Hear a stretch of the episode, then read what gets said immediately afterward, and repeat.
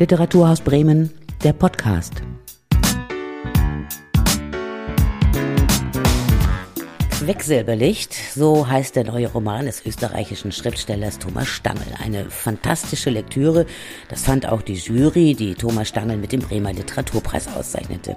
Herzlichen Glückwunsch zunächst, Thomas Stangl, und willkommen beim Literaturhaus Podcast mit Silke Behl. Für mich war die Lektüre wirklich aufregend. Ich hatte häufiger mal richtig Puls. Dabei hat der Roman eigentlich gar keinen Plot im herkömmlichen Sinn. Es handelt sich eher um einen philosophischen Roadtrip, würde ich sagen, einen Trip durch Zeit und Raum. Und ich finde es auch schwer, über diesen Roman zu sprechen, denn es gibt so viele Gedanken, die sich erst beim Lesen verfertigen. Und es scheint, als ob das beim Schreiben nicht viel anders gewesen ist. Richtig?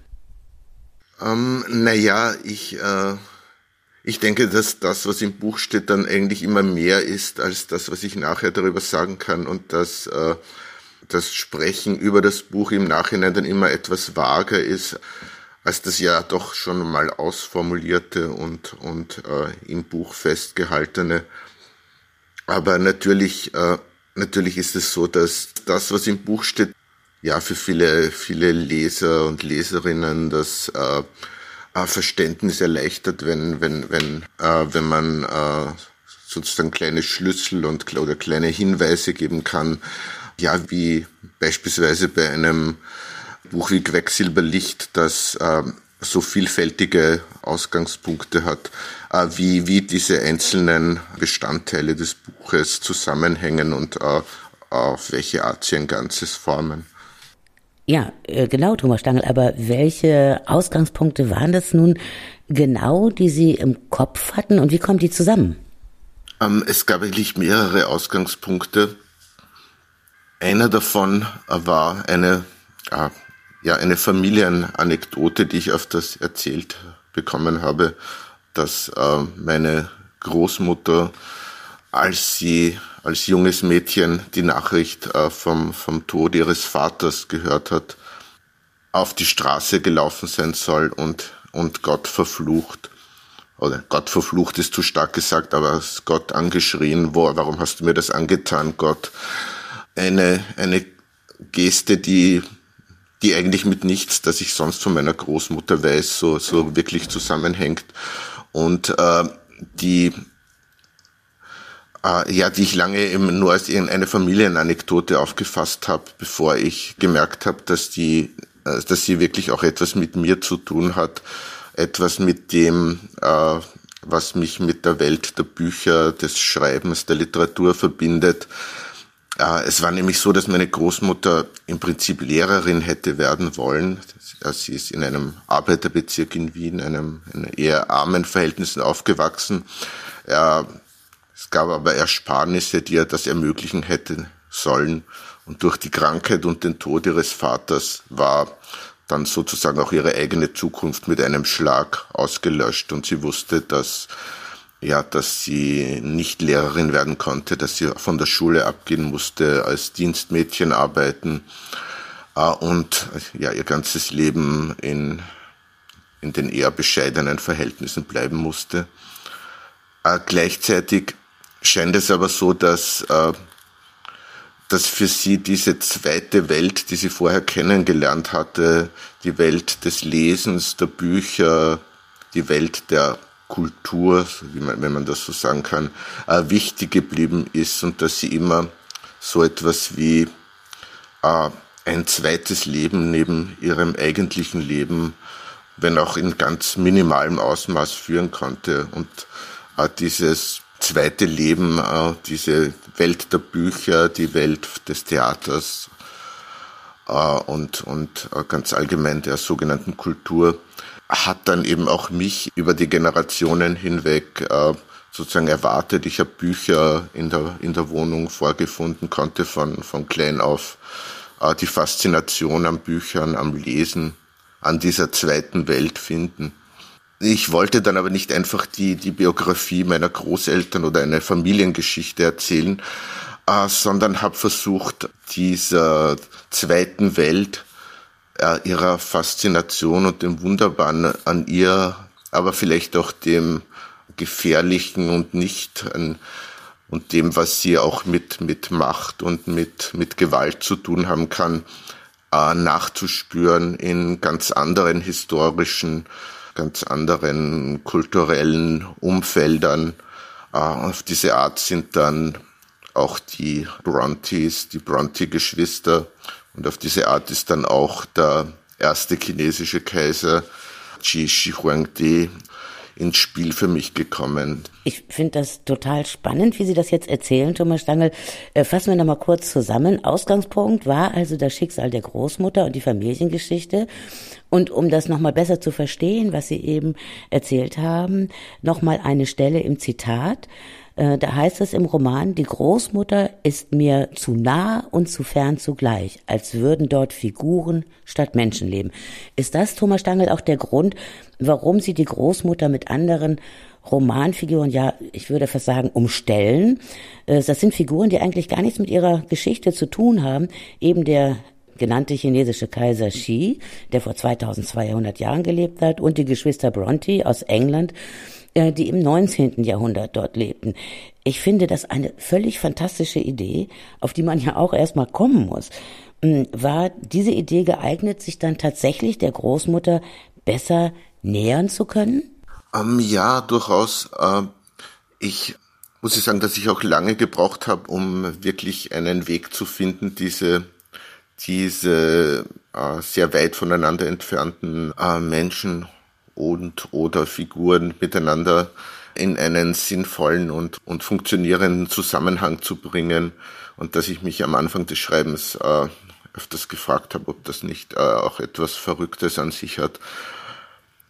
Was ich äh, interessant gefunden habe und, und merkwürdig beim Schreiben ist, dass es mir in vielerlei Hinsicht leichter gefallen ist, mich in den mir sehr fremden und in vielem auch durchaus widerlichen chinesischen Kaiser hineinzuversetzen oder auch mich in jemanden wie Branwell Bronte, den äh, unbekannten Bruder der bekannten Bronte-Schwester hineinzuversetzen, als in die mir scheinbar näheren Großmütter, es spielen eigentlich beide Großmütter eine Rolle im Buch, und dass ich äh, viel größere Skrupel hatte, irgendetwas äh, irgendetwas auch dazu zu erfinden und, und aus der, aus der Innenperspektive dieser Großmütter zu schreiben, wenn mir das wie ein, ein, ein Verrat an den, äh, an den wirklichen Menschen vorgekommen wäre, während ich dieses Skrupel bei den zur Geschichte und zur Kulturgeschichte gehörenden Personen der Brontes oder des chinesischen Kaisers viel weniger hatte. Ja, ich glaube, das können wir jetzt viel besser äh, nachvollziehen, dass es Ihnen leichter gefallen ist, die Bedenken im Hinblick auf die ja, Familiengeschichte und die Großmütter und das persönliche Schreiben zu überwinden. Ähm, aber ich würde gerne nochmal auf einen Punkt zurückkommen. Es ist ja noch nicht ganz deutlich, wie und zu welchem Ende all diese Figuren zusammengebracht werden. Ich habe lange darüber nachgedacht, wo die Berührungspunkte liegen könnten. Gibt es etwas, was all diese Figuren vereint? Bei mir gab es da erstmal ja, eine Hypothese, würde ich sagen. Es geht vor allem um das Verhältnis zur Wirklichkeit. Der chinesische Kaiser zum Beispiel, der schafft sich seine eigene Wirklichkeit, indem er die Vergangenheit auslöscht. Er tut so, als habe es nichts vor ihm gegeben und als würde es auch nach ihm nichts geben. Die Geschwister Bronte flüchten sich in Illusionswelten, weil sie dann vielleicht dem engen Leben des 19. Jahrhunderts in England entkommen wollen oder entkommen können. Und äh, treffen sich da wiederum auch diese Figuren mit der Figur oder den Figuren ihrer Großmütter und ihrer Familie? Ah, ja, genau. Ähm, vielleicht noch konkreter gesagt ist es äh, äh, das äh, Verhältnis zum Tod und ich erläutere das vielleicht am besten von der Figur des chinesischen Kaisers her, der äh, nicht nur Bücher verbrennen hat lassen und die chinesische Mauer äh, in wesentlichen Teilen errichten hat lassen, sondern der auch während seiner ganzen Herrscherzeit eine Gruft für sich selbst errichten hat lassen, eine Art von unterirdischem Mausoleum. Das ist äh, den meisten wahrscheinlich durch die Terrakotta-Armee bekannt, die in der Nähe diese, also rund um dieses Mausoleum gefunden wurde. Äh, Im Inneren der Gruft sollte aber sein ganzes Reich, das heißt aus seiner Perspektive die ganze Welt, dargestellt werden und wiedergegeben sein. Mit, mit seinem Sarkophag im Zentrum rundherum die großen chinesischen Ströme aus Quecksilber nachgebildet und durch äh, ausgeklügelte Mechanismen sogar in Bewegung versetzt.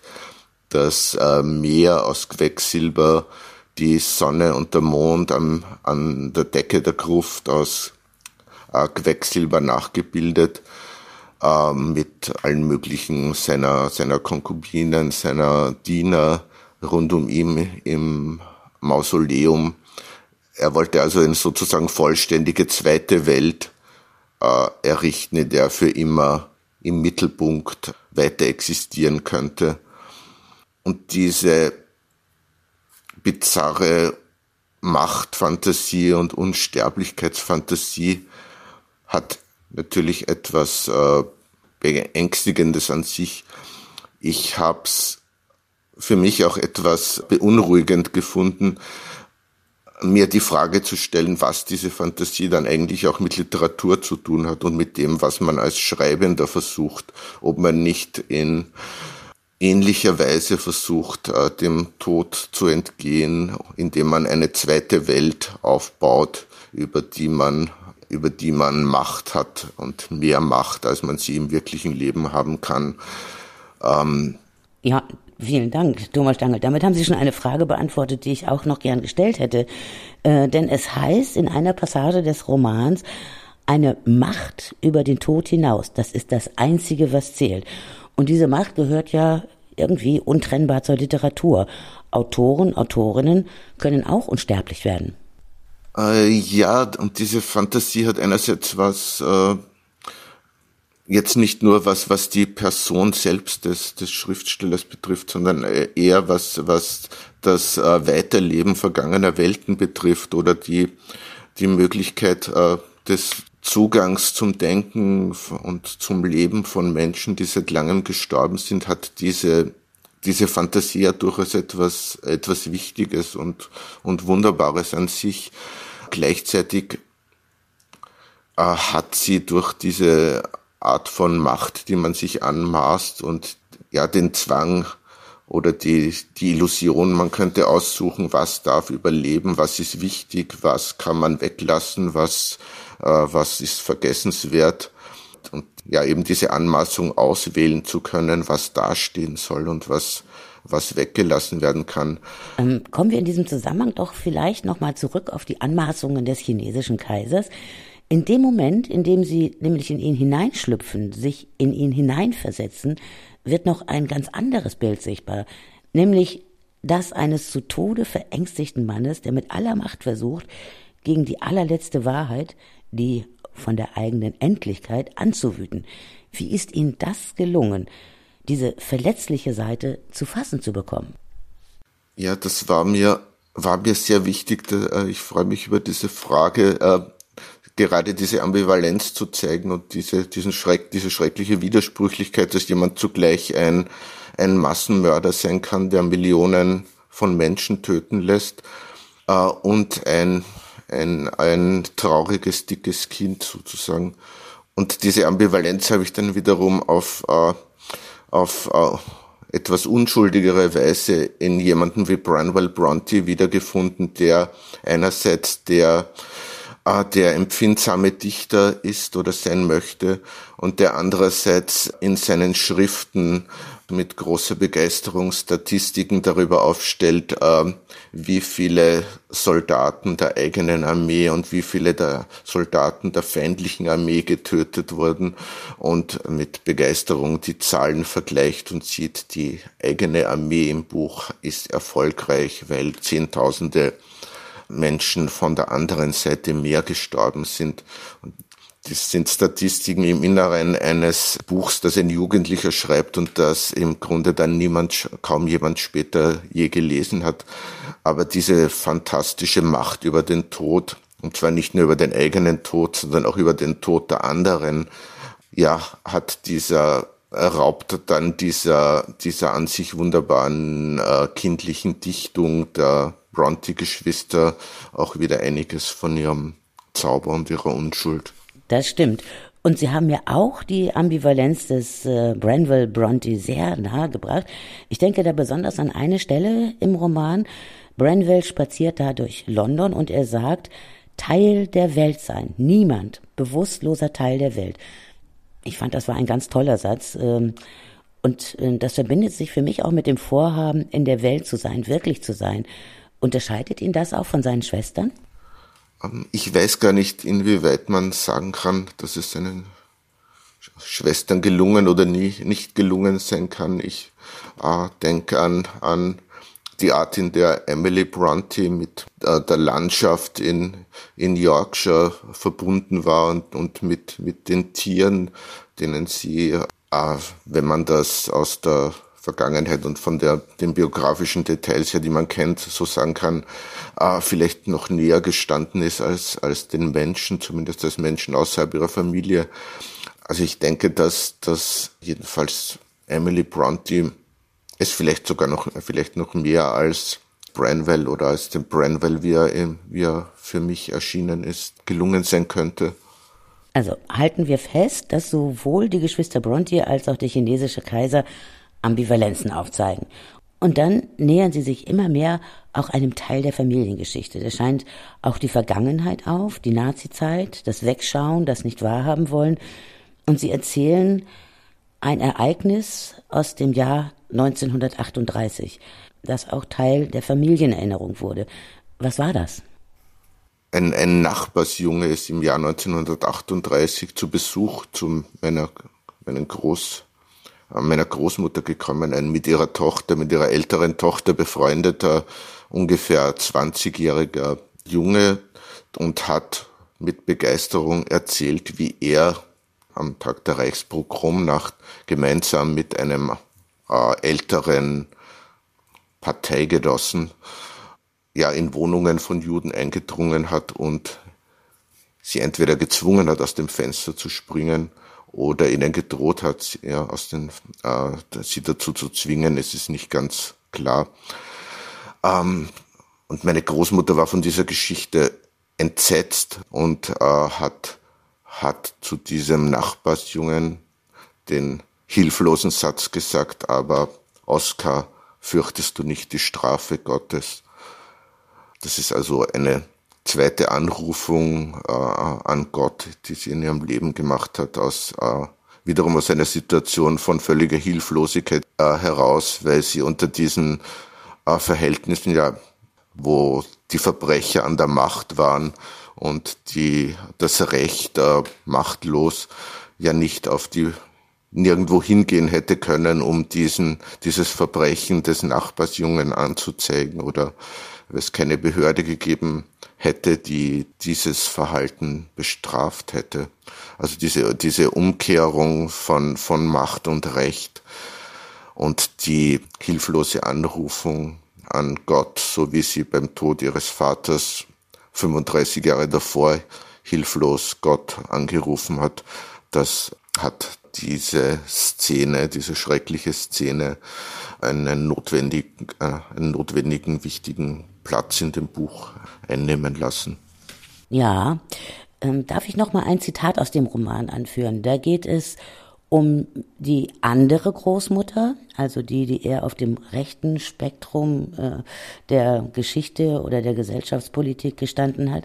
Das Zitat geht so, ihre Geschichte ist eine von Leid und Verlust, aber sie war nur als eine des Ressentiments, der Verbitterung, der Geschichtsblindheit zu hören. Und ihr Gespenst ist ausgerechnet an mich gebunden, der in keinem einzigen Thema ihre Meinung teilt. Ist damit auch die Unmöglichkeit benannt, etwas Wirkliches über die Wirklichkeit anderer zu formulieren? Ähm, ja, das ist äh, jetzt wiederum ein Zitat, das sich auf die andere Großmutter bezieht. Äh, ich habe ja einmal im Buch die äh, die äh, Formulierung von der linken und der rechten Seite der Familie erwähnt. Das heißt, die Großmutter, die mit 13 Jahren aus dem Haus läuft und die mit äh, fast 50 Jahren dann diese Geschichte des Nachbarsjungen hört, die das ist sozusagen die Großmutter von der linken Seite der Familie, die nie irgendwelche Nähe zu und irgendwelche Sympathien für, für Nationalsozialisten gehabt hätte. Ähm, und deren Meinungen ich möglicherweise in manchen Punkten geteilt hätte, in vielen natürlich auch nicht aus, was schon an der, am Generationsunterschied liegt. Ähm, die andere Großmutter, die ich noch gekannt habe und die mir persönlich nahe ist, ja, das ist wiederum der Mensch, bei dem ich diesen Widerspruch und diese Ambivalenz fühle von der großen Nähe, die ich zu ihr als Kind hatte, hin zum Wissen, dass, ja, dass sie in den meisten ihrer Überzeugungen und in dem meisten, was sie äh, über die Welt und über die Gesellschaft gedacht hat, völlig auf der anderen Seite stehen würde als ich. Ähm, und diese, diese zwei Seiten einer Person zusammenzudenken, diese zwei Seiten eines Menschen, das ist, denke ich, ja etwas, äh, das zu den schönen Möglichkeiten von, von Literatur gehört, ohne dass man zwanghaft versuchen müsste, sie irgendwie auf einen Punkt zu bringen und auf eine Formel zu bringen und sagen, diese Person war so und so schöner ist, finde ich, zu zeigen, diese Person war so und gleichzeitig auch ganz anders und es ist trotzdem die ein und dieselbe Person. Genau. Das ist das, was die Literatur kann und was sie auszeichnet. Und es ist das, was uns auch am Lesen und an den Büchern hält. Ich bin zumindest anders aus diesem Roman rausgegangen, als ich reingegangen bin. Sind Sie auch anders aus dem Schreiben herausgegangen?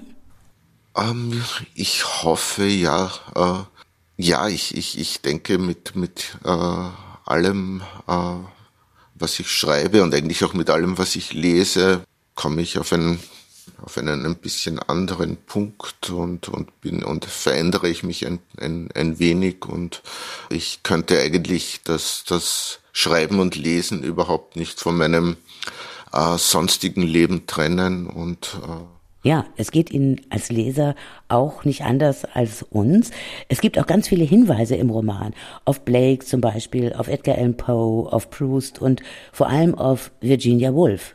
Eigentlich war einer der, eine, eines, einer der Keim, eine der Keimzellen des Buches war ein kleiner Text von den Virginia Woolf kurz vor ihrem Tod geschrieben hat, in dem sie auf äh, ihre, ältest, ihre ältesten Kindheitserinnerungen sehr intensiv beschreibt und, und überlegt, ob solch so intensive Erinnerungen äh, nicht, nicht für sich noch weiterleben würden und, und vielleicht sogar über die Person, zu der diese Erinnerungen gehören, weiterleben könnten. Und äh, diese, diese Idee fand ich wunderschön und, und, und äh, mit ihr habe ich auch in dem in dem Roman, äh, also sie stand eigentlich bei allen verschiedenen Aspekten dieses Romans für mich äh, auch irgendwo im Hinterkopf und im Hintergrund. Ja, das war der Hintergrund für Thomas Stangels fantastischen Roman Quecksilberlicht. Thomas Stangl, wir freuen uns mit Ihnen über den Bremer Literaturpreis und wir freuen uns auf Sie, wenn Sie im Januar hier in Bremen sind zur Preisverleihung und zur Lesung. Danke, dass Sie Zeit hatten für unseren Literaturhaus-Podcast. Dankeschön. Alles Gute. Tschüss. Ich danke Ihnen. Vielen Dank.